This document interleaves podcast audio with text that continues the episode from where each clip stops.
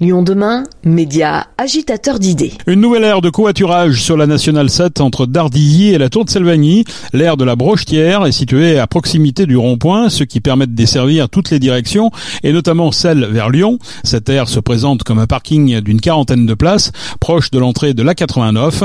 Des aménagements complémentaires sont prévus. Petite visite avec Rose France Fournillon, c'est la maire d'hiver droite de Dardilly qui estime que cette aire correspond à un vrai besoin. À la commune déjà ça enlèvera de la circulation qui passe à proximité de la commune, donc ça va surtout améliorer les conditions atmosphériques et la pollution, donc c'est en ça que c'est pertinent. Et on a intérêt à arrêter les, plus, les voitures le plus euh, loin possible de la, rentrée de l'agglomération, d'Ardilly étant une entrée hein, de, de, la métropole. C'est en ça que c'est extrêmement pertinent d'avoir ce genre de parc relais ici qui permet de, de, limiter le nombre de voitures qui vont rentrer dans la commune et dans la métropole.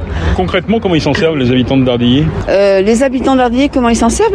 Je pense qu'ils posent leur voiture et qu'ils se donnent rendez-vous via l'application euh, pour pouvoir euh, avoir du covoiturage et rentrer dans la dans la dans l'agglo. Comme je l'ai dit, il y a énormément de personnes qui rentrent dans l'agglomération depuis le nord donc de la métropole. Donc on a un gros gros flux ici. Et nous avons en plus développé euh, les pistes cyclables de façon importante. Hein. Nous avons aménagé tout autour de cette aire des, des circulations piétonnes qui sont complétées par les voies lyonnaises justement, la voie lyonnaise numéro 8 notamment, qui permet effectivement de se poser ici en voiture et de prendre le vélo pour aller jusque dans la métropole.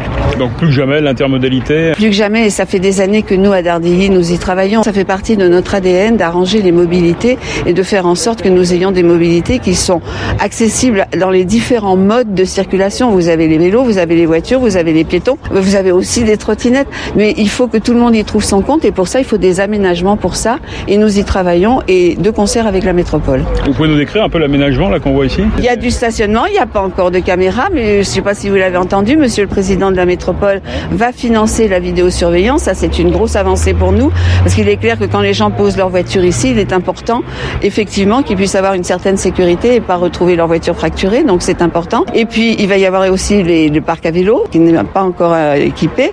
Et puis, il va y avoir aussi l'éclairage, qui est en cours de, réflexion.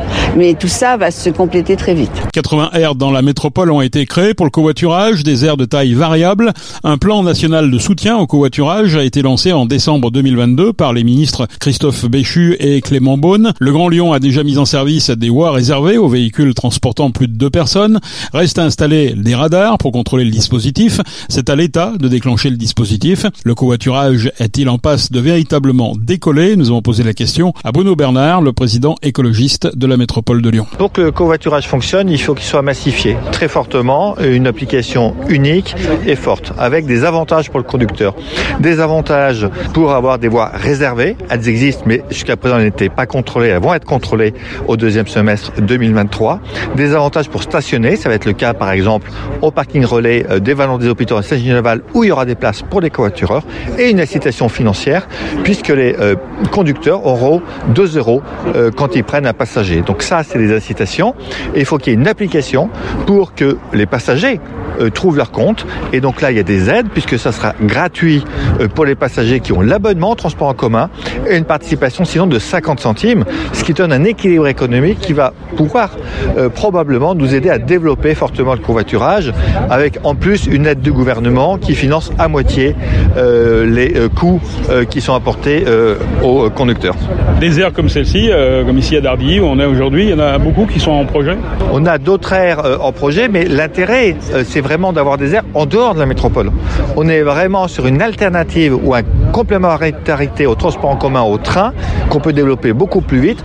Donc on va travailler avec tous les territoires au sein de Citral Mobilité et au-delà de Citral Mobilité avec, euh, le département de l'Ain, avec euh, l'Isère. On a déjà un partenariat avec la CAPI, avec une ligne Bourgoin-Mermoz.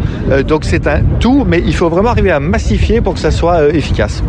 On a l'impression que ça marche mieux à l'extérieur qu'à l'intérieur. À Lyon, cette aire de covoiturage, elle a toujours beaucoup de difficultés à démarrer, à Gaëtan. Mais à Lyon, l'aire de covoiturage, a été faite trop tôt par rapport au développement du covoiturage. Et donc, tant qu'on n'aura pas développé la ligne, par exemple Lyon-Villefranche ou Lyon-Vienne, avec d'autres gares euh, interconnectées sur ce territoire. Euh, on était sur un euh, covoiturage dynamique, c'est-à-dire sans application on s'arrête. force est de constater, pour l'instant, ça ne fonctionne pas, mais c'est bien le développement qu'on est en train de faire qui va justifier euh, l'utilité de cette aire et de toutes les aires qui vont être faites sur la métropole et au-delà, parce que l'enjeu, c'est vraiment les déplacements lointains. On parle beaucoup de cette alternative à la voiture individuelle. C'est un bon palliatif, le, covoiturage?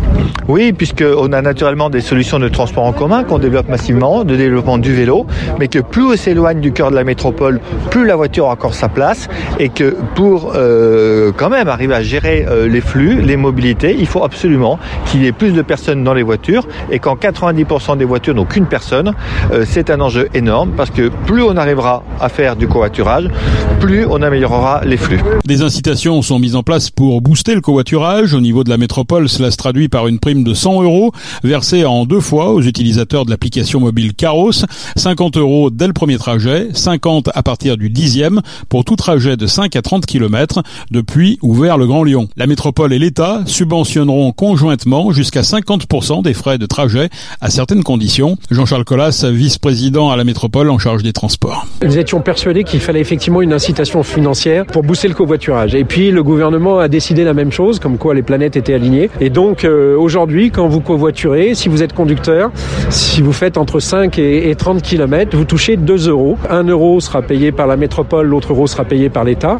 Si euh, euh, votre covoituré, c'est-à-dire le passager, est abonné TCL, ça s'arrête là. S'il n'est pas abonné TCL, lui participe de 50 centimes sur le trajet. Et puis au-delà de 30 km, il y a en plus une indemnité complémentaire de 10 centimes par kilomètre. L'incitation, c'est aussi la priorité sur la route. Il y a des voies qui existent mais qui ne sont pas respectées aujourd'hui. Il y a effectivement des voies réservées sur M6 et M7. On a d'autres projets de voies réservées en discussion avec l'État sur la 7 et puis avec les concessionnaires sur la 43 par exemple. Elles sont pas respectées parce qu'il n'y a pas de contrôle. À partir du prochain semestre, il y aura euh, des radars de contrôle, donc elles seront sans doute mieux respectées. Et du coup, l'avantage, c'est qu'en moment où, où, il y a des embouteillages, la voie réservée est plus fluide et donc ceux qui covoiturent vont plus vite que ceux qui ne covoiturent pas. Est-ce qu'on ne risque pas d'avoir des, des, fraudes, je dirais, au, justement au covoiturage avec ces incitations? Quels sont les moyens pour euh, limiter ce risque? Je vais dire, c'est un peu comme partout. Si euh, on voulait interdire toutes les fraudes, on interdirait tout. Aucune voiture circulerait et, euh, et, on ne ferait plus rien. Il y a toujours des fraudeurs. On essaye de faire en sorte qu'il y en ait le moins possible. La, la plateforme qu'on a choisie pour faire ce covoiturage fait en sorte qu'elle vérifie qu'il n'y ait pas un trajet en ligne forte de transport en commun sur le même trajet que le covoiturage. Elle propose des rabattements sur les transports en commun. Elle fait en sorte qu'il y ait le moins possible de fraude. En 2023, la métropole de Lyon table sur un total de 100 000 trajets réalisés. L'appli de covoiturage peut être téléchargée gratuitement sur votre smartphone dans Play Store ou sur App Store en tapant Caros K-A-R-O-S.